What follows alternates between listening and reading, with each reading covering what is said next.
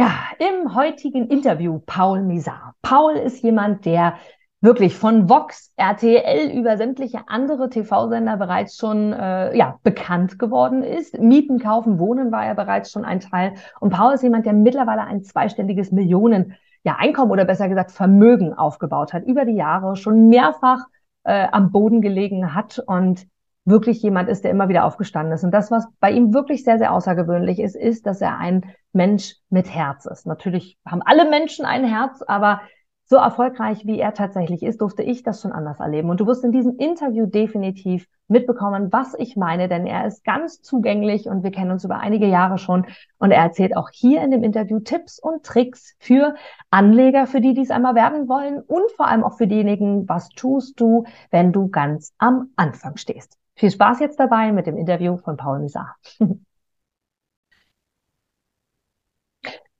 Ich habe heute jemanden bei mir, der, ja, wie soll ich sagen, schon seit einigen Jahren immer, immer wieder in meinem Leben ist, äh, bezogen auf Moderation, bezogen auf seine eigenen Veranstaltungen. Wir kennen uns wirklich schon seit einigen Jahren und ich bin sehr, sehr, sehr, sehr stolz drauf, dass du heute zugesagt hast, lieber Paul. Ich möchte vorher ein paar Worte zu dir sagen. Du bist ein Unternehmer durch und durch, seitdem ich dich kenne. Du bist jemand, der an vielen Orten der Welt schon gelebt hat, mittlerweile so mit Hauptstanding, äh, unter anderem Mallorca. Und du bist jemand, der wirklich das Herz an der rechten Seite hat, das behaupte ich äh, hier auf dieser Seite sagen zu dürfen, so oft wie wir schon zusammengearbeitet haben. Und vor allem, du hast ein Ziel, denn du bist in einem Arbeiterviertel in Wien groß geworden und du hast das Ziel wirklich zu sagen, hey, wenn ich schon nicht reich geboren bin, kann ich doch aber A für mich natürlich und natürlich auch für die Kinder dafür sorgen, dass sie lernen, wie es funktioniert.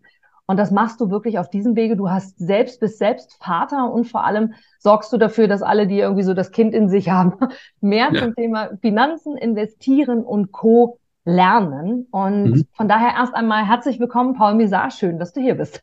Ja, servus Inga. Ich freue mich, dass ich hier sein darf.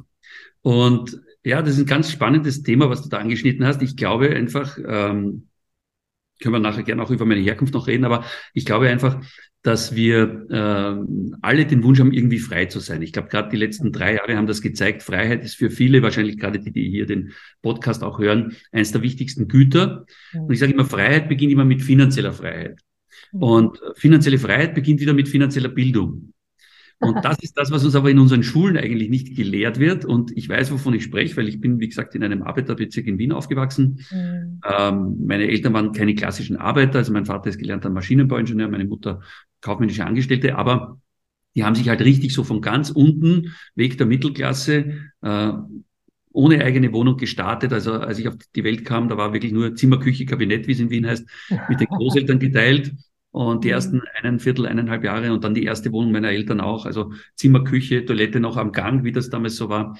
Äh, keine, also so eine Duschecke, die, die in, in der Ecke der Küche, also das kann man sich halt gar nicht mehr vorstellen. Ja. Mini-Ding halt. Und ja, damals äh, hatte ich noch keine Ahnung, was das heißt, arm oder reich zu sein oder so. Aber was ich dann so im Laufe der Jahre immer beobachtet habe, war so, das eigentlich für die meisten Menschen ganz normal ist oder, oder eigentlich das höchste der Gefühle ist, so von ganz unten zur Mittelklasse zu kommen. Ne? Und deswegen gibt's ja auch ähm, Mittelklasse-Autos, also äh, ja. untere Mittelklasse, die gehobene Mittelklasse, aber Menschen finden sich eigentlich damit ab, äh, als Mittelklasse äh, deklariert zu werden. Und das ist schon mal was, was mir zu denken gegeben hat in relativ jungen Jahren. Hm, das ist sehr, sehr schön. Und heute bist du ja, Paul, nicht nur auf den Bühnen, woher wir uns kennen, wirklich in der Persönlichkeitsentwicklung ganz, ganz präsent, immer wieder. Also unsere Wege mhm. kreuzen sich immer wieder. Und wie wir gerade auch schon im Vorgespräch besprochen haben, sehen wir uns auch demnächst wieder im April ganz live auf der Founder Summit. Also von daher, ähm, da bist du sehr, sehr aktiv. Du hast zudem viele Bücher geschrieben. Ich habe hier unter anderem eins, äh, das habe ich mal rausgeholt. Das ist schon im alten Design. Jetzt gibt es schon ein neues, mhm. ich weiß, äh, das Rich Life wo es aber wirklich darum geht, und hast du mir auch persönlich eine Signatur gegeben, also halte ich das natürlich fest. Ja, ja. Und da geht es ja auch um die, unter anderem um die zehn Gebote von Selfmade Millionären. Mhm. Du hast es gerade selber gesagt, das war ja nicht dein Anfang. Wie, wie kam die Persönlichkeit Paul dazu zu sagen, okay, ich strebe nach mehr? Du hast es gerade gesagt, eigentlich streben wir alle danach. Mhm. Wie waren dann nur aber so die ersten Schritte, dass du dann wirklich auch diesen Weg geschafft hast? Also ich habe die Anfänge tatsächlich selbst versucht zu analysieren bei mir und äh, es gibt zwei Geschichten oder drei, die mir dazu einfallen. Die erste, mhm. die mir ähm, also ich habe immer gern gelesen. Und ich habe früh begonnen, Biografien erfolgreicher Menschen zu lesen. Also bevor ich noch Persönlichkeitsentwicklungsbücher gelesen habe, waren die Biografien dran. Und die ersten zwei, wo ich mich bewusst dran erinnern kann, das waren Landsleute von mir. Mhm. Äh, ich bin ähm, Ende 64 geboren und 1975, also da war ich gerade so 10, 11 Jahre alt, wurde äh, Niki Lauda das erste Mal Formel 1 Weltmeister, aber ein paar Jahre davor schon Jochen Rindt. Beim Jochen Rindt war die tragische Geschichte des 1971 als Rennfahrer ähm, verunglückt und im gleichen Jahr noch mhm. Weltmeister geworden. Aber irgendwie, da war ich gerade sechs Jahre alt, hat mich das offensichtlich geprägt und dann auch Niki Lauda. Also dieser Motorsport hat mich immer sehr interessiert. Habe dann später auch mal ein Jahr oder eineinhalb da beruflich zu tun gehabt. Habe ich übrigens auch meine heutige Frau kennengelernt, aber das ist eine andere Geschichte in der Formel 1. Aber ich war viel, viel zu groß selbst, um Rennfahrer zu sein, aber mich haben die Jungs immer trotzdem fasziniert.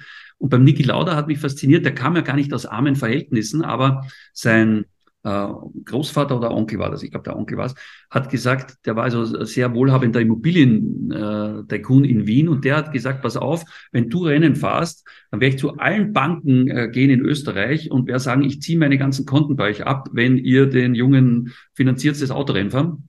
Und das hat keine Bank dann gemacht. Die Großmutter hat ihm ein bisschen Geld gesteckt und später hat ihm dann die Raiffeisenbank gesponsert. Aber das war so die Geschichte, die erste Biografie, die ich gelesen habe, ohne noch zu wissen, dass ich nachher mit Niki Lauda sogar mal beruflich zu tun haben sollte. Und die andere Sache war Arnold Schwarzenegger. Mhm. Das war auch eine spannende Geschichte. Den habe ich einfach, äh, hat mich da fasziniert, weil er in einem kleinen steirischen Dorf, also so eineinhalb Autostunden von Wien oder zwei Autostunden von Wien, in einem Nest, wie wir bei uns sagen, also noch schlimmer als ein Arbeiterbezirk in Wien auf die Welt gekommen ist. Ich glaube, da gab es damals fünf, sechs Telefonanschlüsse in dem, in dem Kaff. Als Sohn eines Dorfpolizisten, der damals, keine Ahnung, 1000 äh, Schilling oder irgendwas im Monat verdient hat. Und das hat mich fasziniert, wie schafft es jemand aus so einem Umfeld, so ein Mindset zu entwickeln, dass er nicht nur Bodybuilder wird, also in einer komplett damals neuen Sportart eigentlich die Regeln bestimmt, sondern dann auch noch Hollywood-Schauspieler, einer der erfolgreichsten und letztlich auch ja parallel dazu, was ja viele gar nicht wissen, einer der äh, erfolgreichsten Immobilienbesitzer. Und das Immobilienthema hat mich, obwohl meine Eltern keine Immobilienbesitzer waren, also die haben das Häuschen am Stadtrand sich mühsam erarbeitet sozusagen. Als ich 16 war, bin ich ausgezogen von zu Hause und dann haben die das gerade geschafft gehabt. Da sind die gerade fertig geworden, aber in Eigenregie mit Nachbarschaftshilfe und jeden Cent gespart und so weiter. Also so dieser klassische Weg der Mittelklasse, ne, das Häuschen mhm. grünen. Und so, die zweite Situation, die mir im Nachhinein, als ich oft nachgedacht habe, wie bin ich eigentlich so das erste Mal angetriggert worden, dass mich das Thema Geld fasziniert hat oder, oder Wohlstand. Mhm. Ähm, ich weiß noch, ich war mal mit mit meinem Vater äh, im Büro, da bin ich damals mit seinem, am Anfang hatte er so einen Roller, dann später kam das Skoda, also auch da so hochgearbeitet, halt mhm. mit ne? Dann irgendwann war es ein alter Peugeot und irgendwann war es dann so ein gebrauchter äh, Audi oder so. So, aber damals, als noch gar nichts da war, da bin ich dann mitgefahren irgendwann mal, so als kleiner Junge mhm. ins Büro mit dem Vater und er hatte irgendwas zum Erledigen oder vorzubereiten für die Besprechung. Er war also zeitlebens Angestellter. Mhm. Und ich weiß noch, das waren viele Räume und am Ende des, des Ganges, dieses langen Flurs, äh, war ein großes Büro, wo die Türe offen stand. Und er sagt, bleib aber jetzt bei mir da. Er musste irgendwie was kopieren und so, hat mir den Kopierer erklärt. Das hat mich kurz interessiert und fasziniert, dass, wie das Kopieren funktioniert. Dann war ich aber schon wieder abgelenkt. Und als er dann beschäftigt war, bin ich dann natürlich trotzdem, wie Kinder das so machen, neugierig Richtung dieses Büros, habe die Türe aufgemacht und sehe dann zuerst mal so einen äh, riesigen Raum mit zwei Schreibtischen. Also der war so schon mal äh, so in etwa ein bisschen größer als der von meinem Vater, da wo er das Büro hatte. Aber dahinter gab es noch einen größeren Raum, der riesig groß war, also größer als das Ding, wo ich jetzt hier drin sitze. Und da war hinten in der Ecke, stand so ein Schreibtisch da quer, überall Glasflächen rundherum und dann so eine riesige, dicke Ledergarnitur. Und das weiß ich noch, da habe ich dann irgendwie dann in den Stuhl, da bin ich da hochgeklettert, habe mich reingesetzt und ach so, und dann, dann habe ich vorher den Vater noch gefragt, ja, warum darf ich da eigentlich nicht rein und was ist da los und so. Mhm. Und ja, das ist das Büro vom Chef. Mhm. Habe ich mir schon gedacht, okay, also Chef sein ist gar nicht so doof, ne?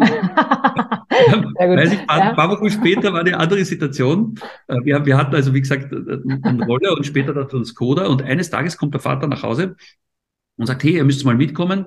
Äh, und, und wir gehen runter, also so ein, so ein altes Haus da in Wien-Meidling, so, so, ein, so ein hässlicher Altbau.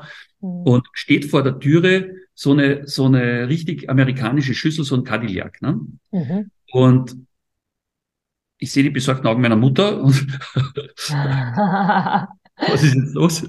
Ja. Äh, oder, oder so, und sagt der Vater, also er hat irgendwie morgen eine Besprechung in Linz, da hatten die eine Filiale und er muss den Wagen, das ist so zwei Autostunden von Wien dahin fahren und wir können aber mitfahren und fahren dann irgendwie mit Zug zurück oder so, weil der Chauffeur ausgefallen ist und jetzt bringt er ihm das Auto da runter halt. Ne? So, mhm. und dann bin ich das erste Mal in so ein ne, Cadillac gesessen, denke mal, hey, scheiße, schon wieder dieser Chef, ne? Ja. Der Chef hat viele Autos und der hat noch dieses und der hat noch jenes und so. Aber gedacht, also Chef ist ganz gut, glaube ich. Chef muss man, mhm. muss man lernen, ja. Mhm. und ich bin dann auch sehr schnell, ja. also ich habe als Angestellter begonnen, dann mit 16 in einem Großkonzern mich hochzuarbeiten. Da dachte ich auch noch, das ist so dieser Konzernweg. Habe dann sehr schnell nach den Glaubenssätzen meines Vaters, man muss hart arbeiten, um erfolgreich zu sein, eben viel gearbeitet, einfach früher in der Firma länger da geblieben, äh, freiwillig Projekte angenommen und so und war dann Mitte 20 jüngster Vertriebsleiter. Habe aber dann auch sehr schnell gemerkt, das ist nicht so mein Ding, wo ich die nächsten 100 Jahre, ne? also ja. vor allem ich war dann bei diesen Besprechungen dabei, wo die anderen Führungskräfte, die waren so alle zwischen 40 und 50. Also ich war so der erste der neuen Generation und mhm. der es geschafft hatte. Viel Vorbild natürlich dann für die Jüngeren. Und äh, habe mich da aber wahnsinnig gelangweilt, wenn die dann zwischen den Besprechungen sich unterhalten haben. Der eine, ja, hast jetzt schon endlich dein, dein Hole-in-One gespielt? Nee, wieder nicht letztes Wochenende. Naja, aber jetzt haben wir ja bald wieder Urlaub und dann geht's wieder Golfreise. Ja. Ich habe dann sogar selber Golf gelernt irgendwie, weil man dachte, das ist wichtig, um dazu zu gehören auch Tennis gespielt mit den Herrschaften, aber die hatten halt keine anderen Lebensinhalte, als die haben von einem Montag bis Freitag sich unterhalten, was am nächsten Wochenende passiert und von einem Urlaub zum nächsten gelebt. Ne? Und ja. umso näher die äh, auf die 55 zukamen, haben sie sich dann über den bevorstehenden Ruhestand unterhalten. Und für mich waren das so ganz schreckliche Gespräche, wo ich mir gedacht habe, hey, pff, muss ich das jetzt die nächsten 30 Jahre durchstehen? Äh, und, und dann noch dieses Gefühl, in so einem Konzern eigentlich wenig bewegen zu können wo du ein schönes Auto hast. Also ich, ich hatte ja alles schon mit, ne? also ich hatte mit jungen Jahren einen, einen, einen schönen Audi, also das, was mein Vater mit ne, 30 Jahre später oder so. Ich hatte einen guten Job. Meine Großmutter hat mich also die, die, die, die viel vom Glauben ab, als ich erzählt habe, ich, ich kündige ja freiwillig und mache mich jetzt selbstständig. Also die hat das überhaupt nicht verstanden. Mhm. Und so gesehen war ich auch komplett von Anfang an so ein bisschen das Info terrible der Familie, weil alle mich für verrückt erklärt haben, der, der statt dass er froh ist, dass er jetzt einen super tollen Job hat und äh, super schöne, äh, die haben immer nur schon von der Rente geredet, da kann man ne, in Rente gehen. Ich war beim Konzern ja. mit Kreuz, also nicht bei der katholischen Kirche, sondern die mit den Kopfschmerztabletten, aber die war damals eben so einer der sicheren Konzerne in Deutschland und Österreich und ähm, halt im ganzen, ganzen Dachraum und auch mit Filialen weltweit und 167.000 Mitarbeitern. Ein paar Jahre später sah es natürlich ganz anders aus. Da hatten die plötzlich Krise und haben Bereiche abverkauft und, und äh, ja, okay. das wusste damals halt noch keiner. Ne? Mhm. Und ja, das war für mich so ein, so ein Umdenkprozess. Und äh, mhm. dann rein in die Selbstständigkeit war schon am Anfang auch so ein bisschen ins kalte Wasser. Ja.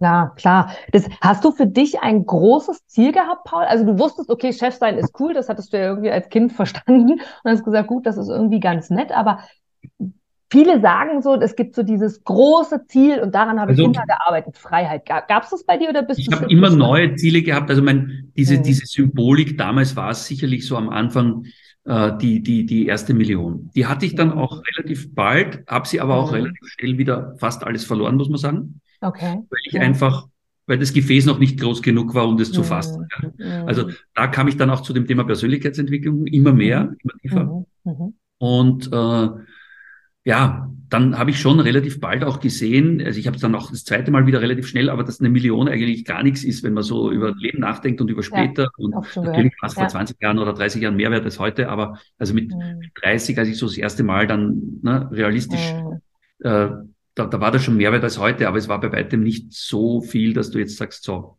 Mhm. Und dann kam ja nochmal, ähm, 2000 äh, kam ja dann nochmal die neue Währung, da war plötzlich sozusagen die alte Million ja gar nichts mehr wert und du hast ja sehr schnell, äh, D-Mark Schilling war ja eins zu zwei, mhm. aber Schilling Euro war ja eins zu 13 und trotzdem, ihr wisst ja, also die meisten schauen ja aus Deutschland wahrscheinlich zu, äh, paar Jahre später war auf den Speisekarten die gleichen Preise, nur war es eben nicht mehr die D-Mark, sondern der Euro, also das Geld war halbiert und ja, so ja. ging es uns mit dem Schilling genauso. Es war dann einfach ein ganz viel größeres Denken notwendig, um, um, um jetzt wieder Millionär dann zu sein. Mhm. Und trotzdem habe ich das dann auch wieder in überschaubarer Zeit geschafft. Also es war jetzt nicht das Thema. Aber äh, das ganz große Ziel war, glaube ich, schon im Hintergrund dieses Freiheitsziel. Ne? Mhm. Also es waren am Anfang schon irgendwie so symbolische Beträge, Das waren mal die Millionen, dann waren es drei Millionen, fünf Millionen. Aber es, es ging eigentlich nie um die Millionen. Es ging immer um das Leben, was man führen kann, wo man nicht so abhängig ist von anderen. Und ganz mhm. schlimm habe ich es erlebt 2001. Da hatte ich schon vieles erreicht. Das heißt, ich hatte eine Firmengruppe aufgebaut, weil wir jetzt auch in so einer Krise sind, passt das vielleicht ganz gut. Mhm. So Learnings aus Krisen, weil ich habe mehr aus meinen Krisen gelernt als aus meinen guten Zeiten. Das ist ja immer so. Ja. Und da hatte ich so eine richtige private Krise, damals mit meiner Beziehung, aber vor allem auch eine Firmenkrise. Ich habe bis dahin, ich hatte damals eine klassische Firma, ähm, Handelsbetrieb, den ich groß aufgebaut habe in sieben Märkten Europas und parallel aber schon meine Gewinne in Immobilien immer geparkt. Das war das einzig clevere, was ich gemacht habe. Allerdings noch nicht so in dem Stil, wie ich es eigentlich hätte tun können. Mhm. bewusst wurde mir das erst dann in dieser Krise 2001, mhm. als plötzlich die Bank ähm, aufgrund einer persönlichen äh, Situation, die die hatten, also die hatten eine eigene Krise im eigenen Haus, die hatten einen Betrugsskandal, wo sie äh, einen großen Bauunternehmer damals äh, hat den Kopf des Bank Chefs gekostet. Das hat äh, ein ah, Politiker okay. damit reingezogen. Also es war so ein Riesenskandal. Und mhm. das Ganze im Jahr 2001, wo sowieso die Weltwirtschaft im Argen lag, also wo wir, mhm. wir hatten den Dotcom-Crash und wir hatten den 11. September. Und mhm. ich hatte auch nach dem 11. September irgendwann Anfang Oktober mein Bankgespräch. So. Mhm. Und dann sagt mir der Banker, dass er eigentlich in Kurzform jetzt formuliert, also ich äh, erzähle das manchmal ausführlich bei meinem Seminar, aber da, da das erzähle ich eine halbe Stunde und dann fange ich an, selbst äh, begeistert zu werden. Ich will erinnern, weil das schrecklich war die Zeit. Der erzählt mir dann tatsächlich, der Banker, ähm, äh, kann eigentlich den Rahmen nicht mehr verlängern. Er kann mir 90 Tage geben, um eine andere Bank zu finden. Und hm. das war natürlich in diesem Rahmen dieser, dieser ja. Situation damals extrem riesige Scheiße. Entschuldige, dass ich das sage. Ja, nicht lange bis Weihnachten. Äh, vorher der 11. September, die Banken restriktiv bis zum geht nicht mehr. Äh, Weltwirtschaftskrise halt, wie gesagt, und mhm. die ganze Welt in Aufruhr. Mhm. So. Ich wusste damals nicht, wie ich das schaffen soll. Ich habe es dann aber geschafft mhm. in schlaflosen Nächten und voller Konzentration auf dieses eine Thema.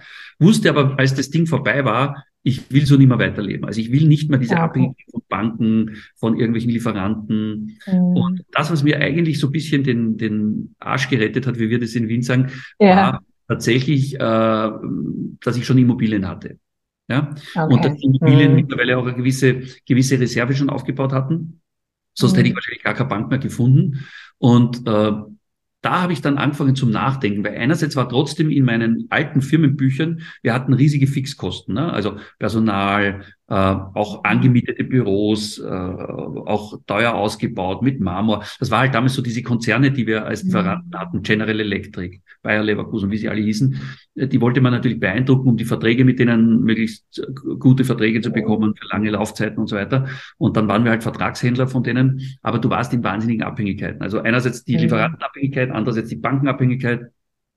Und da habe ich mir dann gedacht, also die, die Gewinner in dem Spiel sind eigentlich meine Immobilieninvestoren, äh, mhm. oder meine Immobilienleute, wo ich Büros und Lagerflächen angemietet habe in Belgrad, in Budapest, in den ganzen anderen Städten. Weil ich mhm. habe das nicht alles gekauft, weil das von der Zeit und von, von der Schnelligkeit unseres Wachstums, wir haben jedes Jahr eine andere Auslandsvertretung eröffnet. Ja, das okay. gar nicht damals. Mhm.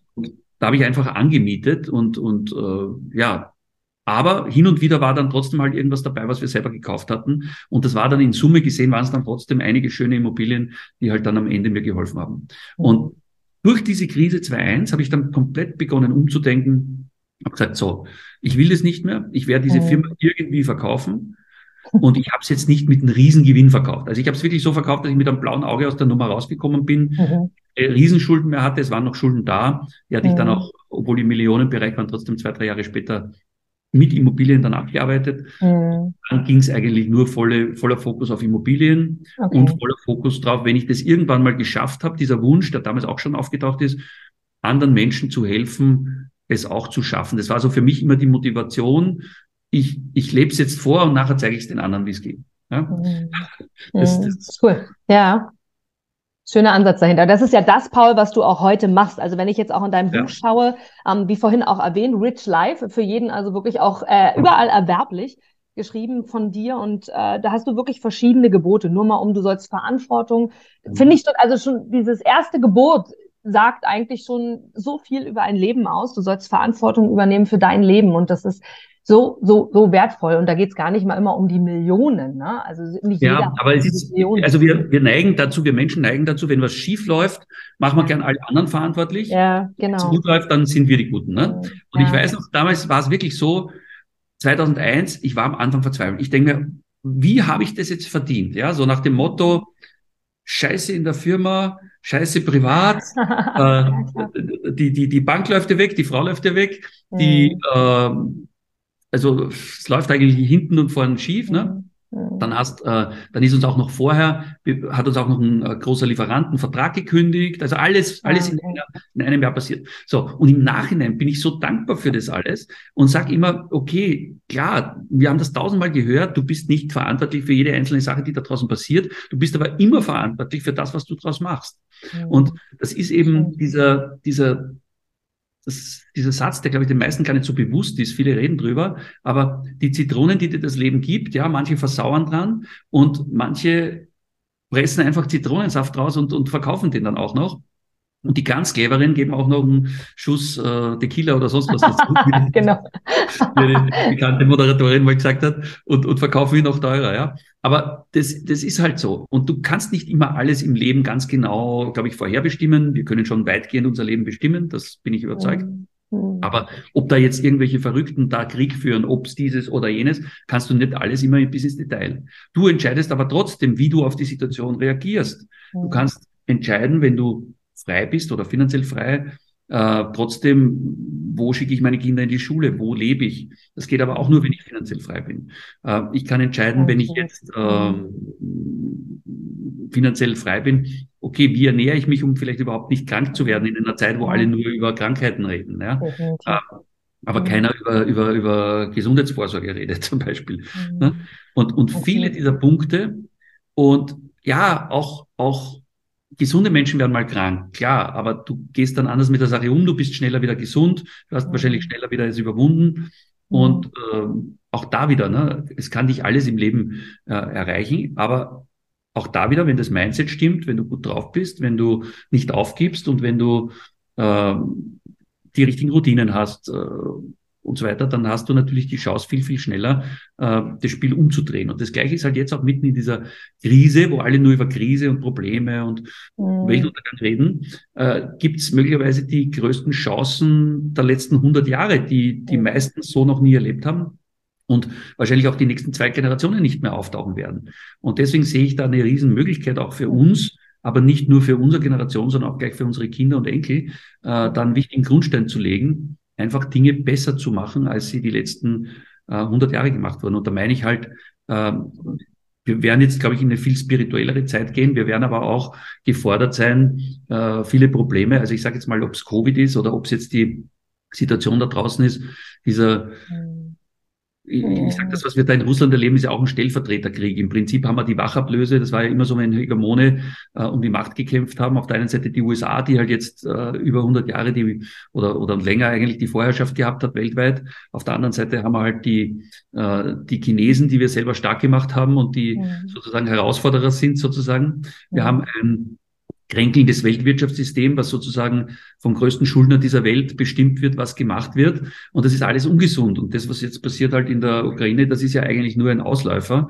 Äh, wenn die Chinesen in Taiwan einmarschieren würden, wäre es noch viel schlimmer für die Welt, weil dann würden wir plötzlich merken, dass wir 90 Prozent unserer Mikrochips, die in jedem Auto, in jeder, jedem technischen Gerät stecken, plötzlich äh, nicht mehr verfügbar wären. Wir haben es teilweise erlebt, schon jetzt in Covid-Zeiten, als irgendwelche ja. Autos alle standen in Deutschland und nicht produziert und ausgeliefert werden konnten, weil halt blöde Chips gefehlt haben. Aber wir haben uns von diesen äh, Sachen abhängig gemacht. Also die Menschheit wird einfach jetzt umdenken müssen das heißt jetzt nicht, dass wir 200 Jahre die Zeit zurückdrehen können, aber wir werden ein gesundes Mittelmaß finden müssen, einfach ähm, wieder erstens mal miteinander weltweit vielleicht besser umzugehen und, und nicht nur jetzt einen Machtkrieg zu führen. Natürlich wird es da jetzt auch vorher noch wahrscheinlich da oder dort ähm, eine gewisse Zeit dauern, aber genauso wie auch das Weltwirtschaftssystem einfach umgestellt werden muss, weil es ist halt nicht gesund, ähm, seit den 70er Jahren in jeder Krise nur Dollar zu drucken und dann irgendwelche Euros zu drucken und dann irgendwelche chinesischen und, und japanischen Währungen zu drucken. Das ist ja nicht ein deutsches Problem oder nicht ein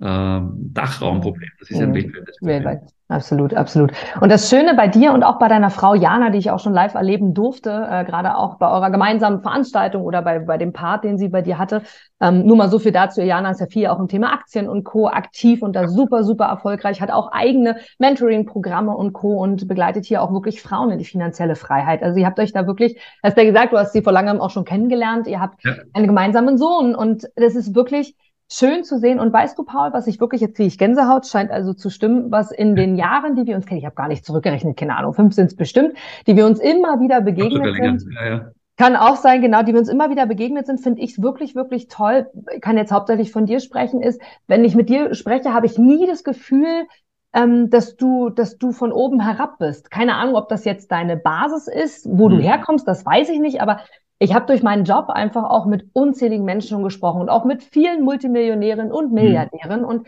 manchmal war da so dieser Touch von, na, ich weiß nicht, also ich bin etwas Besseres. Nur so das Gefühl, ja. dass was Mainstream in der Welt da draußen auch ja oft immer suggeriert wird, die Reichen, die, keine Ahnung, das sind die, die sind drüber und so. Das konnte ich bei dir nie wahrnehmen, was ich toll finde. Ich meine, ich glaube, das ist auch das ja. ist auch ganz wichtig, glaube ich, dass man, dass man am Boden bleibt. Weil jeder braucht andere. Ich sage, keiner gewinnt alleine. Äh, wenn ich nicht meine, meine tollen Bauarbeiter hätte auf der Baustelle oder einen tollen Bauleiter oder sonstiges, dann, dann wäre ich auch niemand. Ja? Und es fängt auch damit an, wenn du in ein Taxi steigst oder wenn du, äh, wenn du, auch wenn du vielleicht reich bist und einen eigenen Fahrer hast oder sonst was oder deinen eigenen Helikopterpiloten, in der Minute äh, wo du in den Helikopter steigst und ihn nicht selbst fliegst, ist der der wichtigere Mann oder auch wenn er beim Privatjet dein Co-Pilot ist. Also du bist immer trotzdem abhängig von anderen Menschen ja. und keiner gewinnt alleine. Und ich glaube, es ist einfach wichtig, egal ob das jetzt der Liftboy im Hotel ist oder, oder der Junge, der vielleicht die Schuhe putzt, wenn du in irgendeinem Land lebst, wo es sowas noch gibt oder so. Aber gut zu behandeln, ja, und auch, auch Angestellte. Und ich behandle auch, egal ob das die Nanny oder die Putzfrau oder wer das ist, behandle ich die gut, weil ich sag erstens mal sind wir alle nichts Besseres, ja. Wir kommen alle aus der gleichen Ecke und müssen wieder in die gleiche Ecke zurück und dürfen halt vielleicht in dem Leben ein bisschen, ein bisschen mehr Geld am Konto haben oder weniger als andere. Aber wenn wir hier abtreten, starten wir wieder bei Null, ist wie beim, im nächsten Computerspiel bist du wieder der Learner und der Anfänger. Also von daher gibt's auch gar nichts, äh, gar keinen Grund, arrogant zu sein oder sich was großartig einzubilden. Am Ende, ja, sind wir alle Kinder Gottes, sage ich immer, und, und äh, sollen das Beste daraus machen auf der Zeit, die uns hier geschenkt wird. Ja. Super schöner Ansatz, würde ich Wort für Wort genauso unterschreiben. Und das ist total schön. Für jeden bedeutet ja auch Freiheit etwas anderes. Ne? Also, und du hast ja. natürlich recht, dass man jetzt mit finanzieller Freiheit sagen kann, bei dir sind es jetzt nicht mehr die Millionen. Auch das habe ich übrigens sehr, sehr oft gehört und äh, immer wieder auch erlebt, wo Menschen sagen, wie schnell ist eine Million weg? Aber es gibt auch Menschen, die sagen, Gott, eine Million, wie kann man darüber sprechen? Muss doch eigentlich, muss doch, der muss doch satt sein. Also, ja. das ist, was du aber damit tun kannst. Von daher und den Ansatz, den du da hast, also das wirklich äh, große Anerkennung an dich als Person, weil das wirklich leider sehr selten ist und das finde ich bei dir immer wieder schön. Und ich meine, du bist auch mittlerweile ja aus dem Fernsehen bekannt. Du warst ähm, bei, bei ähm, Programmen schon, du warst bei RTL schon, du warst bei ProSieben schon, wir kennen dich aus äh, Vox, du warst bei äh, Mieten, Kaufen, Wohnen und Co., du warst bei Millionärsbereichen. Ähm, Warum machst du das? Also mal direkte Frage, warum machst du das? Marketing, klar, brauchen wir uns nicht logisch, die mhm. Marke mhm. Paul Nizar, die ja dahinter steht, ähm, natürlich auch zu pushen, aber jetzt mal der Paul, der jetzt mit mir auf der Couch sitzt quasi, ja. wir unterhalten uns als Freunde. Warum machst du das? Was, was ist der Hintergrund? Also ich habe dann nach meinen, nach, nach diesen Krisen oder, also man hat ja immer wieder auch im Leben, ne, so Ups und Downs und so. Mhm. Und das war halt auch mal in so einer Phase, wo ich mal gesagt habe, so, was, was, was willst du jetzt alles noch erreichen im Leben? Da hatte ich dann die Firma schon verkauft und dann lief das auch schon mhm. ganz gut im Immobilien. Und dann kam einfach so dieser Punkt und ich glaube, eine ganz wichtige Weichenstellung für mich. Also ich hatte schon zwei, sieben, acht, glaube ich, entschieden, dass ich äh, wirklich im größeren Stil das weitergeben will und dass ich eine Akademie mhm. gründen will, wo die Menschen alles lernen, was sie nicht äh, in der mhm. Schule lernen. Mhm. So richtig begonnen hat es dann das erste Mal auf den Bühnen zu stehen im größeren Stil, wo dann ein paar hundert Leute und so, 2010, 2011. Mhm. 2011 war dann das erste Mal, dass ich vor knapp 3000 Leuten oder so stand. Mhm. Und das war dann, ja, am Anfang war das jetzt nicht so diese Lockerheit, die ich jetzt vielleicht heute verbreite. Manchmal, da war auch schon noch so ein bisschen, weil viele sagen, ja, du machst das so ein bisschen wie der Gottschalk oder so. Das ist schon ein gewisses Naturtalent. Also heute bin ich da schon, aber es ist auch eine gewisse Routine.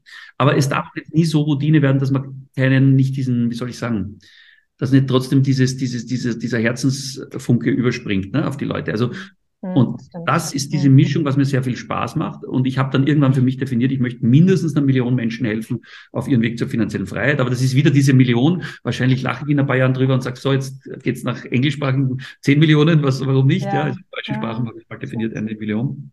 Mit Büchern, mit äh, Social Media und so natürlich. Und das geht halt auch nur, wenn du präsent bist. Ne? Also so viel dazu. Und mir macht's halt Freude. Ich habe mir dann die Frage gestellt, was würdest du tun, äh, wenn ich jetzt hundertprozentig wüsste, das Geld wird automatisch immer mehr, mehr, mehr, mehr, mehr und es kann gar nicht mehr weniger werden. Ja? Mhm. Äh, was würde ich dann trotzdem noch machen, wenn ich jetzt so viel mhm. äh, tolle Mitarbeiter hätte, dass ich in keinem Bereich meines Lebens mich jetzt selbst um irgendwas noch kümmern muss? Mhm. Ist jetzt im Moment nicht so. Also ich habe immer auch noch ganz gern war ich auch noch mal auf einer Baustelle oder bin ich auch noch mal, auch wenn es jetzt nur mhm. stundenweise ist, im Büro oder, aber ich bin schon sehr frei, muss man sagen. Ja? Also mhm. Aber es ist jetzt nicht so, dass ich nichts mehr operativ mache. Ich konzentriere mich halt auf die Sachen, die mir Spaß machen. Das ja. sind halt die großen Deals. Äh, ich bin halt manchmal auch gerne so ein bisschen kreativ. Also manchmal macht es mir auch selber Spaß, mit einem Innenarchitekten oder mit einem Designer auch nochmal, deswegen Live-Designer wahrscheinlich auch, das Design zu besprechen, weil ich da einfach Freude dran habe. Oder, oder auch selbst in einem schönen Haus zu wohnen und so. Das sind schon so Sachen, wo ich Spaß dran habe. Oder, oder, auch ein schönes Auto zu fahren. Ich habe da einfach, macht mir Spaß halt. Ja? Und mhm. umgekehrt, habe ich gesagt, okay, und wenn das aber jetzt alles nicht mehr wäre, weil das alles abgedeckt ist und ich irgendwann, wenn ich mir eine Sache raussuchen müsste, mhm. was befriedigt mich am meisten? Und am meisten befriedigt mich tatsächlich, auch wenn das manche vielleicht für bescheuert halten, nicht, wenn ich jetzt einen Multimillionen-Deal abschließe, sondern wenn ich von irgendwem eine Mitteilung bekomme, hey, ich war vor vier Jahren, also ich habe jetzt wieder zum Beispiel gerade einen Mitarbeiter bei mir eingestellt, mhm. der mir erzählt hat, dass ich ihn vor, wie lange ist das jetzt her, fünf, sechs Jahren, glaube ich, zur Persönlichkeitsentwicklung gebracht habe der in der Zwischenzeit auch für andere große Namen schon gearbeitet hat. Mhm. Und jetzt schließt sich wieder der Kreis und der kommt wieder zurück. Für mich arbeiten darf und kommt zurück nach Mallorca. Also das ist für mich zum Beispiel geile Befriedigung. Oder einfach irgendwelche Menschen, die dir schreiben und sagen, hey, du hast damals mein Leben verändert. Ich habe zweimal mittlerweile, muss ich nachdenken, ob es stimmt, zweimal oder zweimal, ja. Ähm, die Situation gehabt, das eine Mal ist noch gar nicht so lange her, das war vor zwei Jahren ein junger Mann, der mir gesagt hat, du hast mir mein Leben gerettet. Und ich denke mal so, was meint er damit? Ne? Und da hat man tatsächlich erlebt, also er war drogensüchtig, er war okay. selbstmordgefährdet und hat dann irgendwie von mir ein Buch in die Hand bekommen, ein altes, also ne, was ich vor Jahren mhm. geschrieben habe. Ich glaube, das war das Lebenssanierung oder so.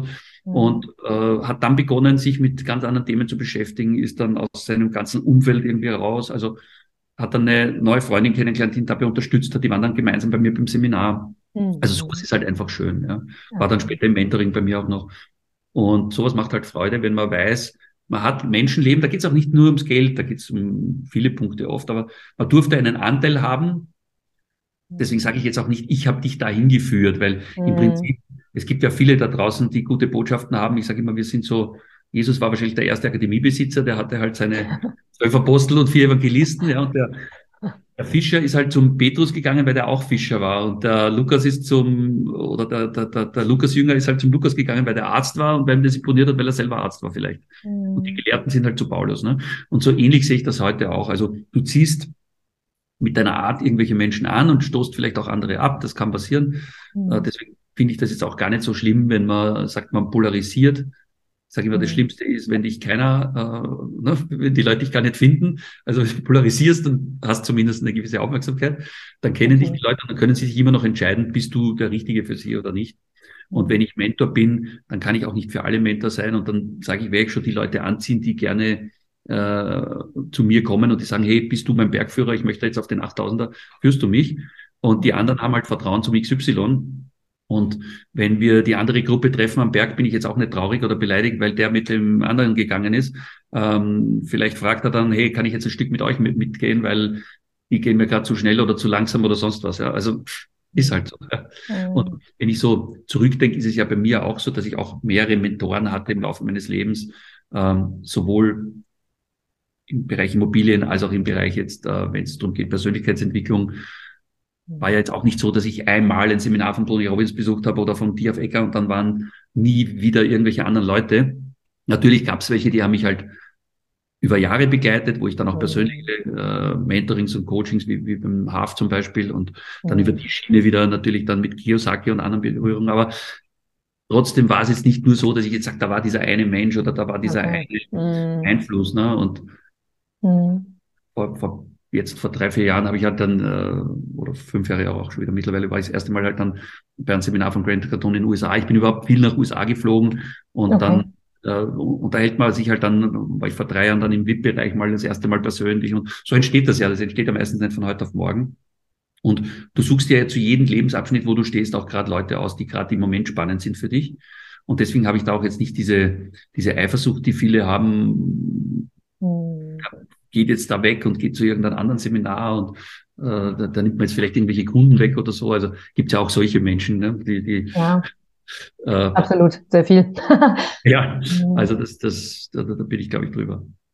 Sehr, sehr schön. Vor allem gibt ja, also es gibt ja an die acht Milliarden Menschen auf dieser Welt. Ja. Ich glaube, die könnten wir nie alle bedienen. Von daher ist sehr, sehr schön. In deinem Buch und gleichzeitig auch in deinem Mentoring, was du ja anbietest, wo du ja viel auch über das Thema Krisen und Co. sprichst, wo du die, die Menschen an die Hand nimmst. Du hast jetzt mehrfach schon gesprochen. In den Shownotes werden wir ja. natürlich auch äh, alles verlinken. Du hast also da die Chance zum Buch, zum Mentoring und Co.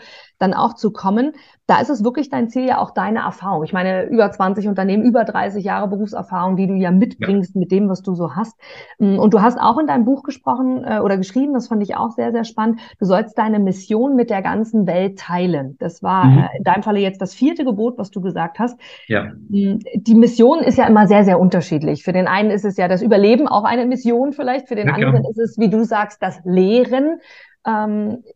Wie, wie, meinst du das, bezogen vielleicht auch gerade als Beispiel auf deinen Sohn? Euer Sohn ist jetzt äh, 16 Monate ungefähr, also etwas über ein Jahr alt und wirklich noch, noch also in den Anfangsschuhen, wobei ich immer noch glaube, meine Tochter ist fünf und überzeugt davon bin, dass sie manchmal viel älter sind, als wir eigentlich glauben. Aber das ja, ja. ist der, der spirituelle Part.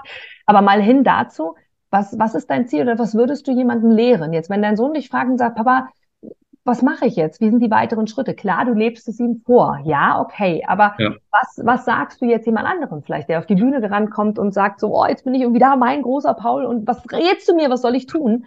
Was ja, also das, das ideale, der ideale Zustand, glaube ich, ist, und ähm, das ist oft der Fehler auch von Eltern. Ne? Also der Vater ist zum Beispiel ähm, hervorragender Herzchirurg und sagt, so, mein Sohn muss jetzt auch Herzchirurg werden. Oder der mhm. Vater ist äh, Richter oder Staatsanwalt oder Rechtsanwalt oder keine Ahnung, und der Sohn muss das auch.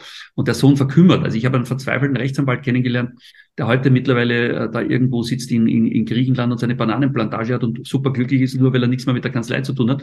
Mhm. Aber manche Menschen werden gezwungen ja. oder lassen sich zwingen. Auch da wieder mhm. übernehmen Verantwortung für dein Leben, lassen sich zwingen oder haben sich zwingen lassen. Aber du kannst ja jeden Tag neu entscheiden. Das ist ja das Tolle dran, ja. Und Absolut. ich muss jetzt nicht irgendwas machen. Also hätte ich die Fußstapfen meines Vaters, Maschinenbauingenieur, hätte mich überhaupt nicht interessiert zum Beispiel. Ja, ich habe ganz andere Talente, Fähigkeiten und das ist ja auch oft, wenn du Geschwister hast. Du hast oft drei, vier Kinder in der Familie. Ich bin selber, also meine Eltern haben drei Kinder. Ich bin der Älteste, habe noch sieben Jahre mhm. jüngere Schwester, 16 Jahre jüngere Bruder. Da gibt's also außer vielleicht da und dort die eine oder optische, dass man vielleicht sagt, ja, okay, die haben braune Augen oder da, aber sonst gibt's jetzt nicht so viel Gemeinsamkeiten. Ja, aber das ist auch nicht schlimm weil es darf auch jeder da sein. Und ich sage immer, ideal ist es, oder ideal kannst du, glaube ich, deine Mission leben, wenn du schaffst, deine Talente, deine Fähigkeiten, die du mitbekommen hast, ähm, sag vom lieben Gott, sag vom Universum, sag von, ne, vom, mhm. was auch immer, genau. Mit denen ich auf die Welt gekommen bin, wenn ich das schaffe mit meiner persönlichen Lebensgeschichte, egal ob die gut oder schlecht war oder viele Menschen machen eben aus ganz dramatischen Kindheitserlebnissen, Situationen, wo sie später im Erwachsenenalter anderen helfen, äh, einfach mit sowas umgehen zu können oder, oder sich davon zu befreien und so weiter. Also der Start ist immer uninteressant. Es geht darum, was machst du draus? Sind wir wieder bei den Zitronen, ja? Mhm. Und äh, es gibt ganz, ganz inspirierende Menschen. Es gibt Menschen, die sitzen im Rollstuhl, haben mehr Lebensfreude als so mancher, der, der äh, oh jeden Tag seine, seinen Halbmarathon läuft. Also es geht nicht darum, wie ist das Umfeld und so weiter, sondern wir wissen mittlerweile, äh, dass Personen, die zum Beispiel, denen sowas passiert, nach einem Autounfall oder so, äh, die damit umgehen können, ja. Mhm. Oft ein, zwei Jahre später ähm, genauso glücklich oder glücklicher sind, wie sie vorher waren. Und man weiß aber auch von anderen, die einen Lottogewinn gemacht haben, dass die äh, oft nach ein paar Jahren Selbstmord begehen, weil sie nicht damit umgehen können, ja, oder, oder zumindest alles wieder verloren haben und in furchtbaren Situationen leben. Also nicht die Bälle, die das Leben dir spielt, noch einmal, obwohl am Ende des Tages ist man eben auch selbst verantwortlich dafür, darf auch Verantwortung übernehmen, darf sich Ziele setzen. Ähm, darf aber eben auch äh, überlegen, was passt zu mir. Mhm. Und dieses Thema Talente, Fähigkeiten, ähm, mhm. was passt zu mir in Kombination mit meiner Lebensgeschichte und vielleicht noch den Dingen, die ich besonders gut kann. Äh, mhm. Was ich selber oft gar nicht merke, wo andere mir sagen. Also als ich meine Firma verkauft hatte, ging ich zu meinem befreundeten Steuerberater und habe gesagt, sag mal doch mal, was glaubst du, äh, kann ich besonders Schön. gut? Und dann sagt er zu mir, du, ich wäre schon vor Jahren am liebsten zu dir gekommen und hätte dich gefragt, wie du das mit diesen Immobiliendeals machst, weil die sind sensationell. Ja, ich frage mich nur, warum du das eigentlich mit der Firma dir angetan hast, da zig Mitarbeiter und dieses und jenes. Du hättest wahrscheinlich mit, mit 10 äh, oder 20 Leuten in deinem Umfeld oder vielleicht 30 das gleiche erreicht wie mit 100, aber viel, viel lockerer, viel entspannter, viel, so, okay, das war die eine Sache. Die zweite Sache, sagt er zu mir, mir ist aufgefallen, dass du immer sehr entspannt äh, in Krisensituationen umgehst oder zumindest nach außen den, den Eindruck vermittelst und andere positiv beeinflussen und motivieren kannst. Okay, habe ich dann auch verstanden. So. Und dann ist mir bewusst geworden, dass ich mit meinen ganzen Auslandsvertretungen, wenn ich nach Belgrad geflogen bin, nach Budapest oder sonst wohin, dass ich immer meine Geschäftsführer da, wie ein Coach eigentlich, so wieder äh, motiviert habe, dass die dann die nächsten paar Wochen wieder mhm. gut unterwegs waren. Also mhm. damit auch schon so ein bisschen den Mindset-Coach gespielt habe. Naja, das muss jeder für sich rausfinden. Wo ist er, wo ist er, wo sind seine Stärken? Und nicht so, wie es in der Schule gelernt wird, Nachhilfeunterricht nehmen, um deine Schwächen sozusagen äh, zu reduzieren, sondern eher mhm. die Stärken stärken und mhm. zur Exzellenz auszubauen oder zur Meisterschaft. Äh, das ist, glaube ich, das, was uns nach vorne bringt. Ne? Mhm, absolut. Weil ich sage jetzt mal, jeder von uns hat eben irgendwas, was er gut kann, hat aber auch eine persönliche Lebenssituation. Ich nehme jetzt mal ein Beispiel. Ähm, ich habe mal, wie gesagt, gewisse Zeit in der Formel 1 zugehabt, äh, zugebracht, damals ist schon lange her, aber äh, 2004 oder so, das waren so die Zeit des äh, Michael Schumacher und der war siebenmal Weltmeister. Was war seine Ausgangsbasis? Er hatte äh, sicherlich wahrscheinlich eine, eine, ein, gewisses Naturtalent, aber viele haben gesagt, rein vom Fahrerischen war das Naturtalent David Coulthard wahrscheinlich besser, der war aber nie Weltmeister, der war immer nur Zweiter. So. Mhm. Was war also dann am Ende wirklich ausschlaggebend und anders? Also der Vater hatte eine Go-Kart-Bahn. Gut, das war natürlich schon mal nicht schlecht. Mhm. Äh, wenn er damals, er war auch ein talentierter Fußballer, sagt er selber, oder hat er selber gesagt, äh, wenn er damals sein Leben auf Fußball ausgerichtet hätte, hätte er natürlich viel mehr Mitbewerb gehabt, als wahrscheinlich Söhne von Vätern, die eine Go-Kart-Bahn haben. Bei meine, war ja sein Bruder dann auch Rennfahrer, allerdings nie so erfolgreich wie er, muss man auch sagen. Ne? Mhm. So, das heißt, auch da wieder das Beste gemacht aus, der, aus den Rahmenbedingungen und der Situation. Oder Bill Gates hatte äh, um die Ecke halt äh, diesen Computer, wo er nachts einsteigen konnte und am Computer rumspielen konnte. Äh, mhm. andere hatten halt diesen Computer nicht. Ne? Die hatten aber wieder andere Möglichkeiten. Also die Frage ist, was ist deine Go-Kart-Bahn? Was ist dein Computer? Ja? Und Schön. welche Möglichkeiten mhm. hast du, die andere nicht haben? Und jeder hat aber irgend so eine eigene Geschichte. Und das kann sogar eine schmerzvolle Kindheitsgeschichte sein, ja, also irgendwas Negatives, was ich überwunden habe. Oder es kann eine schwere Krankheit sein, die ich überwunden habe. Das heißt, dann hat mir das Leben halt vielleicht auch da eine Zitrone gespielt. Ich habe aber die Zitrone überwinden dürfen, damit ich heute anderen zeigen kann, wie sie mit dieser Krankheit umgehen oder wie sie mit diesen Lebensumständen umgehen. Mhm. Und das muss mhm. jeder halt für sich selber auch entscheiden. Ne? Mhm. Wo will er mehr oder weniger da mhm für die anderen nützlich sein, aber am Ende sind wir alle Problemlöser. Also jeder, der in der Wirtschaft tätig ist, äh, entscheidet sich, irgendein Problem da draußen zu lösen für andere Menschen. Und umso größer das Problem ist für andere Menschen, wenn wir jetzt an diesen Austausch glauben im Universum, ja, dann umso größer ist die Chance natürlich auch, damit Geld zu verdienen, wohlhabend zu werden und auch glücklich, weil wir ja letztlich auch. Und ich habe dann damals halt irgendwann beschlossen, als die Firma dann verkauft war, ich möchte eigentlich nur mehr Sachen machen in dem Leben, die mir Freude machen, vorwiegend. Ne? Also natürlich mhm. gibt es auch wieder unangenehme. Und das würde ich also, um, den, um das Thema abzurunden, meinem Kind genauso sagen. Also wenn der das Gefühl hat, dass der in ganz anderen Bereichen talentiert ist, als ich das bin, dann hätte ich auch kein Problem damit. Ja? Also ich freue mich natürlich, wenn der auch auf irgendeiner Bühne steht und, und äh, ne, oder in der, in, der, in der Akademie irgendwann mal sagt, ich will das Ding weiterführen. Ich freue mich aber genauso, ähm, wenn der beschließt, äh, der größte Musiker aller Zeiten zu werden oder keine Ahnung, ja. Also es gibt ja Nur groß denken, das sollte er schon. ja, das wäre kein Nachteil. Also mein, mein, ja. mein, mein, mein, mein großer Sohn zum Beispiel, der, der, der hat es mit den Zähnen und da ist mir dann eingefallen, ich war zum Beispiel mal, ähm, ich habe mal Ferialpraxis gemacht in einem Zahnarztlabor, da war ich so mhm. 16, glaube ich. Mhm. Hab dann halt, äh, ich war zwar unter den Besseren dabei, aber ich war halt nur der Zweitbeste und habe dann deswegen unter, weiß nicht, 19 Bewerbern oder was diesen Job nicht bekommen. Mhm. Wir haben da alle Probe arbeiten dürfen. Und Gut, vielleicht hat mein Sohn eben der Größere da mehr Talent in dem Bereich mitbekommen als ich, aber das ist ja auch okay so, ja, oder, oder halt auch mehr Liebe zum Thema. Ich bin heute eigentlich ganz froh drüber, dass ich nicht in irgendwelchen Szenen, also ne, in irgendwelchen Mündern von irgendwelchen Leuten da rumarbeiten muss oder mich den ganzen Tag mit Szenen beschäftigen muss, aber es gibt andere, die super mega erfolgreich sind und die das als Herzenshingabe bis an ihr Lebensende machen. Ne? Mhm. Sehr, sehr schön. Du wir sind alle sehr froh, weil wir haben alle Zähne und wir brauchen ne, nicht nur Leute, die gute Immobilien bauen oder, oder, oder uh, organisieren, sondern auch genauso will jeder mit möglichst guten Zähnen das machen. Und das ist wirklich, und ich war am Wochenende bei einer Veranstaltung und da waren Vertriebler, die äh, verschiedene Dinge vertrieben haben und wenn sie dann angefangen haben zu reden und du siehst, weil Raucher, das war A zu riechen und B zu sehen, äh, wirklich, nicht alle Raucher haben das, um Gottes Willen, ja. aber diese extrem vergilbten Zähne, ist gedacht, okay, du bist als Vertriebler hier unterwegs. Hm. Ähm, von daher, ja, Zähne sind schon wichtig. Ja. Da bin ich äh, total bei dir. Du hast mir ähm, als Signatur, unter anderem hast du mir reingeschrieben in das Buch, Großdenken, groß werden. Und wenn du dir das wirklich mal auf der Zunge zergehen lässt, du als Paul natürlich auch alle, die, die uns hier zuhören und auch zusehen, groß denken, groß werden. Da hast du ja mit keiner Silbe gedacht äh, oder gesagt und wahrscheinlich auch nicht gedacht, dass die Voraussetzung immer ist, es Multimillionär oder Milliardär zu sein, mit der eigenen Yacht zu fahren, den eigenen Poloshop zu haben, whatever. Ja. Sondern da geht's ja wirklich darum, den Weg zu gehen. Was ich bei dir feststelle und immer wieder raushöre, du darfst gerne sagen, ob ich das äh, richtig erfasst habe oder irgendwie anders ist. Ich habe nie das Gefühl gehabt, bei dir dich immer gesehen zu haben, so wie auch jetzt, wie du es beschreibst, dass du zwingend immer etwas gemacht hast, auch wenn du von der Steuerberatersituation gesprochen hast, gesagt hast, okay, was glaubst du denn, was kann ich gut? Da hat derjenige gesagt, okay, du bist irgendwie jemand, der motivieren kann, du mhm. kannst äh, die und die Nummer ganz gut. Dann hast du vielleicht danach gesucht, okay, wie kann ich das monetarisieren?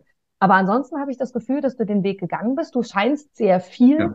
verschiedene Dinge gemacht zu haben, was ich sehr schön finde. Da habe ich lange Zeit gedacht, kaputt ist ein ungünstiges Wort, aber kaputt zu sein, wenn man viele Dinge ausprobiert. Und doch sieht man an dir ja auch, ähm, so wie eben auch an mir, an unseren ja. beiden Lebensläufen, dass das wirklich, mach halt das, was im Moment für dich das Richtige ist. Wer sagt, was ist richtig? Es zählt ja nur deine eigene Wahrheit. Und das ist sehr mhm. deutlich bei dir zu merken. Und so wo stellst du dich in Anführungsstrichen, wo stellst du dich durchs Leben? Und das ist ja auch ziemlich erfolgreich. Also, ja, also es gibt ja zwei Arten von Menschen. Ich habe das in einem alten Buch von mir damals beschrieben, Lizenz zum ja. Reichern. Äh, dass ich sagte, es gibt den Unternehmertypen Pionier und es gibt den Siedler. Der Pionier ist immer glücklich, wenn er ein bisschen neue Dinge macht, wenn er, wenn er, wenn er ein bisschen rumprobiert und wenn er sozusagen dieses, dieses, ähm, den Urwald mhm. in seiner Naturform vorfindet und dann halt mit der Genete sich da durchkämpft und diese Trampelpfade bildet, mhm. ja. Mhm. Und dann kommen natürlich irgendwann die Siedler hinter ihm nach und die mhm. bauen dann die Straßen und die, und die Dörfer. Und da wird es für ihn schon wieder langweilig. Und ich sage, es gibt halt verschiedene Typen. Also so ein Steve Jobs zum Beispiel, das war so ein Pionier in meinen Augen. Der mhm. hatte aber dann natürlich so einen Wozniak an seiner Seite, der dann wieder der Umsetzer war. Und das ist sehr, sehr oft auch der Fall. Sehr, sehr oft, wenn du die erfolgreichen Menschen anschaust, arbeiten die äh, im, im Team. Ja? Äh, oder oder gibt es zumindest dann eben äh, Leute in den Umfeld, die komplett anders ticken als sie selber. Mhm. Äh, übrigens fast bei allen, wenn du dir anschaust, egal ob Bill Gates oder bei, also fast jeder hatte dann irgendwann so die Situation, wo, äh, wenn er jetzt selber irgendwie seine Stärken ausgelebt hatte, wo er sich dann jemand anders gesucht hat, der dann die andere Seite der Medaille gelebt hat oder übernommen hat. Ähm, deswegen ist er der mittlerweile bei Microsoft auch raus und, und in seiner Stiftung und so weiter. Und der hat dann auch relativ bald dann erkannt, okay, ähm, er konzentriert sich auf die Sachen, die er halt wirklich gut kann und die ihm Spaß machen und das, den Rest lasst er halt andere machen.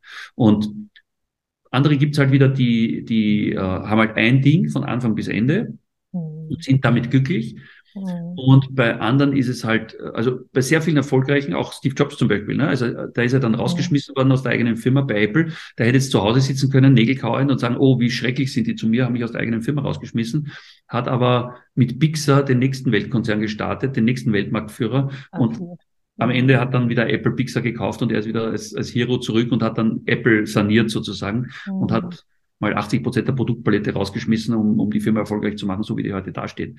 Und das Gleiche, auch wenn ich Elon Musk so anschaue, ne? Elon Musk Der hätte eigentlich nach Bepol, hätte er sagen können, danke, das war's und jetzt für ein schönes Leben, hätten vielleicht viele andere getan.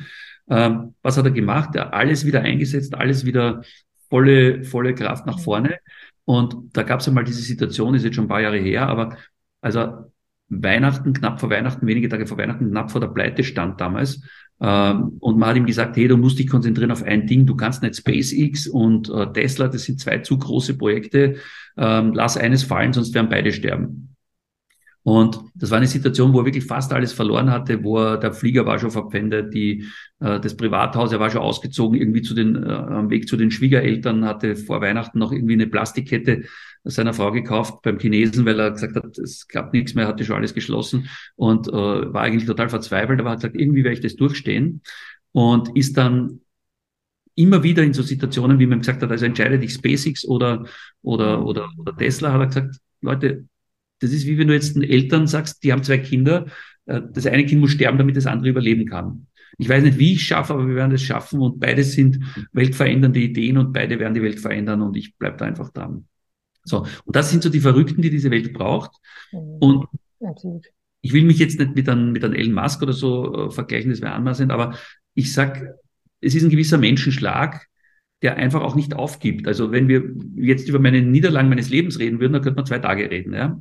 Aber du musst einfach immer wieder weitermachen. Und ich glaube schon, dass die richtig erfolgreichen Unternehmer auch eine Bereitschaft haben, immer wieder auch mal ins Risiko zu gehen und nicht zu sagen, so, jetzt habe ich erreicht, jetzt ist Zenit und so weiter, sondern dann. Es gibt ja dieses Wachstumsprinzip des Lebens eigentlich nur die Möglichkeit, etwas wächst oder etwas stirbt ab. Ne? Mhm. Egal, ob das der Tannenbaum in Deutschland oder die Palme auf Mallorca ist, entweder du gießt es und äh, es, es, es, äh, ja. äh, es regnet mhm. genug und es, es, wächst oder es wird irgendwann absterben. Mhm. Oder auch die kleine Zimmerpflanze ist. Und so sind wir Menschen ja im Prinzip auch. Und deswegen müssen wir uns, glaube ich, weiterentwickeln. Das ist das, was ich in dem Buch auch versuche rüberzubringen. Einfach, mhm. Sind jetzt keine hochkomplizierten Dinge. Es sind einige Grundregeln. Wenn man die anwendet, kann man sehr schnell äh, einiges im Leben verändern. Man muss halt wirklich konsequent anwenden. Mhm. Und das Buch würde ich gern deinen Leuten schenken auch. Also du kannst gern den Link reinsetzen. Sie müssen nur für Porto und Transport halt so einen Minimalaufwand zahlen.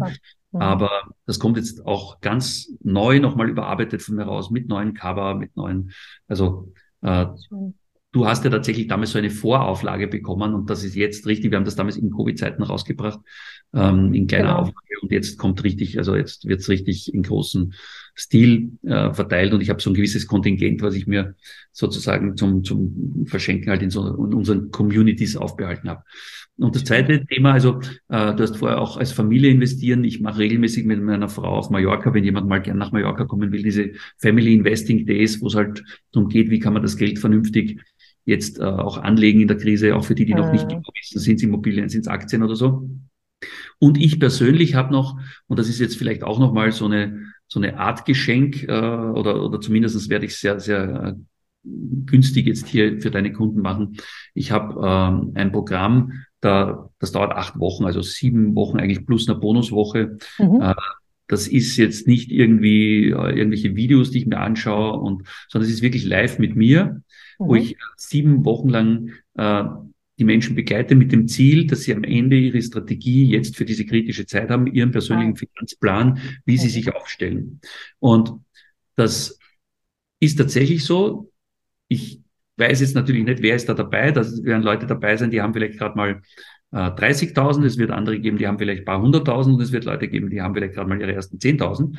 Aber für den, der seine 30.000 verliert, äh, ist es genauso schlimm wie für den, der seine paar hundert verliert. Also von okay. daher ist es für alle interessant. Es wird aber unterschiedliche Strategien geben, die ich aber alle erkläre in diesen paar Wochen. Mhm. Und äh, auch für Menschen, die schon sehr weit sind und sagen, ja, ich habe schon ein paar Immobilien und und und, weil eine Sache steht uns bevor, und da will ich jetzt kein Schwarzmaler sein, aber Warren Buffett ist auch ein sehr kluger Mann, kein Schwarzmaler, kein Weltuntergangsprophet.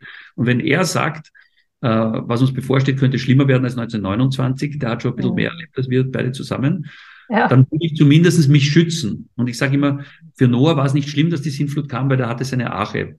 Mhm. Für alle, die da draußen untergegangen sind und abgesoffen, war es sehr wohl schlimm. Ja? ja. Also, und die Chance, die wir halt jetzt alle haben, ist, dass wir das als Jahrhundertchance sehen, dass wir sagen, okay, ich kann da nachher mein Vermögen, und ich habe damals, ich weiß noch, Krise 2007, 2008, ich habe es ja erzählt bei dir, 2001, mhm. fast alles verloren, habe ich dann gerade geschafft. Und 2007, 2008, da war ich schon ganz gut unterwegs, aber da habe ich äh, im ersten Jahr, glaube ich, verzehnfacht und die nächsten zwei Jahre dann noch einmal, also verzwölf oder dreizehnfach. Also richtig gut.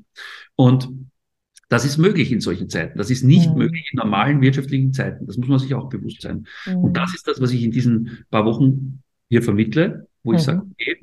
Und ähm, ja, also das, äh, wie gesagt, wir, wir, wir machen das jetzt hier nochmal zu einem super, super, super Sonderpreis. Ich will da jetzt nicht äh, hart pitchen, aber es ist ein Geschenk meiner Meinung nach äh, für das, was es wert ist. Und der Normalpreis ist also ein Mehrfaches dessen, fast dreimal so hoch. Also von daher, mhm. glaube ich, eine gute Gelegenheit. Und sieben Wochen ist ein überschaubarer Zeitraum. Du hast nachher eine klare Strategie, wohin es gehen kann und weißt, und ich glaube, das ist für viele gerade wichtig, weil ich habe das deswegen gemacht, weil ich in der Woche so viele Anrufe und äh, über mhm. Instagram und alle Medien halt, was soll ich da machen und soll ich jetzt mhm. soll ich jetzt äh, auch ein bisschen Gold und soll ich, äh, was soll ich mit meinen Immobilien ja, klar. Unsicherheiten. verkaufen? Mm. Platzt jetzt mm. die Blase? Ist die schon geplatzt? Mm. Äh, wann kann ich, äh, welche Aktien würdest du empfehlen? Und, und, und, und, und. Und ich erzähle einfach nichts anderes. In den sieben Wochen ist übrigens auch Jana mit dabei. Wir erzählen einfach, wie wir es auch als Familie machen. Wir ähm, lassen uns da ein bisschen in die Karten schauen. Und trotzdem kann natürlich jeder dann für sich entscheiden, wenn er die Vor- und Nachteile kennt. Und ich rede über alles Mögliche, wo du Geld anlegen kannst. Also ich erzähle sogar über ganz äh, verrückte Sachen wie Oldtimer und Whisky und sonstiges reden wir. okay. Aber, aber es ist schon natürlich so, dass Immobilien eine ganz wichtige Rolle spielen. Das muss ich schon sagen. Aber auch da eben entscheidend, wo hast du die Immobilien? Wie hast du sie eingekauft? Wie sind sie abgesichert und so weiter und so fort. Ja. Mhm. Es wird einfach viel passieren noch. Und äh, viele fragen auch, wird es diesen Lastenausgleich in Deutschland geben? Ich glaube ja, weil im Prinzip das Gesetz ja schon existiert. Und mhm. man muss einfach in so kritischen Phasen ein bisschen vorausdenken, wie beim Schachspielen, ein paar Züge voraus sein, dann hat man nichts zu befürchten. Absolut. Ein Abschlusstipp von dir, Paul, fällt mir gerade ein äh, als Frage an dich. Wenn, wenn du jetzt jemanden hast, du hast ja gerade gesagt, du hast unterschiedliches Klientel mit, mit mhm. gerade mal 10.000, 30.000, Hunderten von Tausend Millionen. Wenn du jetzt jemanden bei dir hast, nennen wir mal eine klassische Familie, die die Krise ein bisschen mitgekriegt hat und gemerkt hat, oh, mit Job und so, es hat gerade so, sie können gerade so sich über die Runden halten, mhm. wo jeder andere sagen würde, na ja, wir können nichts investieren, wir kommen gerade so über die Runden. Der Kühlschrank ist irgendwie ein bisschen voll mit einigermaßen gesunden Sachen. Mhm. Wir hatten das Thema vorhin, das ist natürlich, ja. das Geld natürlich toll. Ganz ehrlich, was, was würdest du denjenigen empfehlen? Was, also also wenn du ja. wenig, wenn du wenig Mittel hast, finanzielle, und also wenn ich wenig sage, meine ich jetzt irgendwas zwischen 1000 und 5000 Euro, ähm, dann investierst in dich, in deine Person. Warum? Weil Wissen kann man immer, aus Wissen kann man immer was machen. Meine ersten Immobilien-Deals habe ich nicht mit großen, mit großem Kapital gemacht, ja, sondern mhm. wenn du einen guten Deal an der Hand hast, dann wirst du immer so jemand wie mich finden, auch selbst wenn es keine Bank ist, ja, der, der mit mhm. dir den Deal macht und der dich mitverdienen lässt.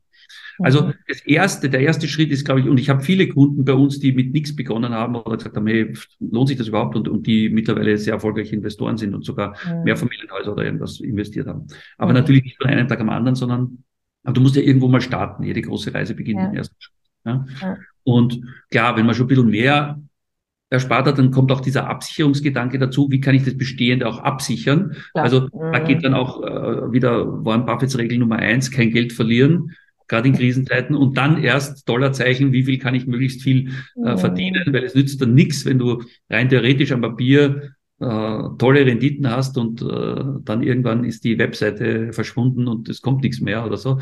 Ja, also deswegen seid auch immer vorsichtig ja. beim wenn ihr nichts über die Personen findet. Im ja. Internet ist das meistens kein sehr gutes Zeichen. Ja, ja das stimmt. Seriöse Investoren, über die findet man auch was und äh, die stehen auch in der Öffentlichkeit und verstecken sich nicht. Ja. Ja, absolut.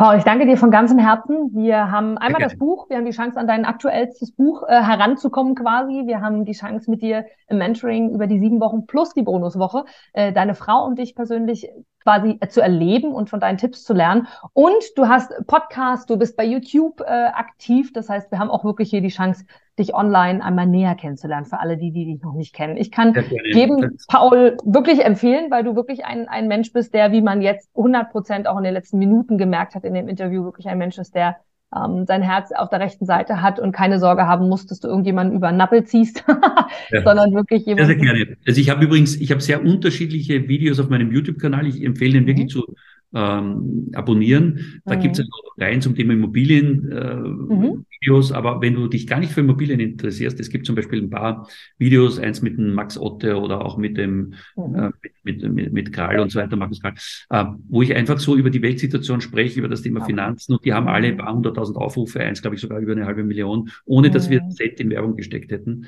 Und das zeigt schon, dass diese Themen viele Menschen, glaube ich, gerade berühren. Und wir beleuchten es trotzdem mal von einer anderen Seite, also jetzt nicht nur äh, jetzt dieses negative Angstgefühl, das sind auch, mhm. äh, wir haben auch einsamer mitten im Lockdown aufgenommen, einsamer jetzt vor einem Jahr aufgenommen. Also mhm. da kommen auch immer wieder sehr aktuelle Sachen und, und, und die, die neuesten Dinge in der Richtung sind erst ein paar Tage alt. Also du kannst dich da auch immer so ein bisschen informieren, was passiert da draußen gerade und vielleicht auch mal aus einem anderen Blickwinkel, als das die Massenmedien äh, machen, auf die Dinge draufschauen. Mhm. Super. Vielen, vielen herzlichen Dank. Vielen herzlichen Dank vor allem. Vielen herzlichen Dank, so rum, Paul. Danke. Ich freue mich sehr, wenn wir uns in wenigen Tagen wiedersehen im April auf der Founder Summit in Wiesbaden. Und bis dahin ganz liebe Grüße an deine Frau, an deinen jüngsten Sohn. Und äh, ja, von Herzen vielen Danke. Dank für alle deine Tipps. Danke und, fürs Dabeisein und liebe Grüße. Ich hoffe, dass ich viele, ähm, ja, viele hier äh, auf irgendeinem Event mal wiedersehe oder vielleicht sogar in unserem Online-Ding. Danke dir, Paul. Dankeschön.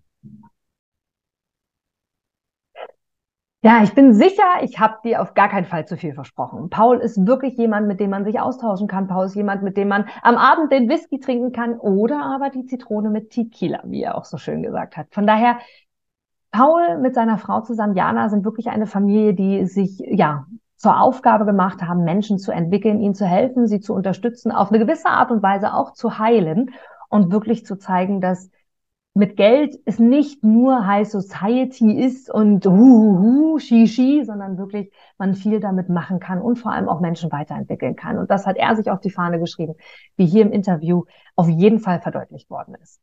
Und wenn du selbst Interesse daran hast, auch einmal ein Interview zu sein, selbst einmal Fragen gestellt zu bekommen, denn ich kann dir versichern, dass wenn du Fragen gestellt bekommst, hast du im Background grundsätzlich immer natürlich das Ziel zu performen für dich selbst und das Beste von dir selbst zu geben. Und ich sage dir, dabei lernst du dich auch ein Stück weiter kennen. Und wenn du Lust hast, das auch zu veröffentlichen, dann bist du hier genau richtig. Und selbst wenn du sagst, hm, veröffentlichen mag ich es nicht, aber ich mag mich mehr kennenlernen in diesem Interview-Style, dann kontaktiere uns gern auf der Internetseite inga-brakop.com findest du mehr.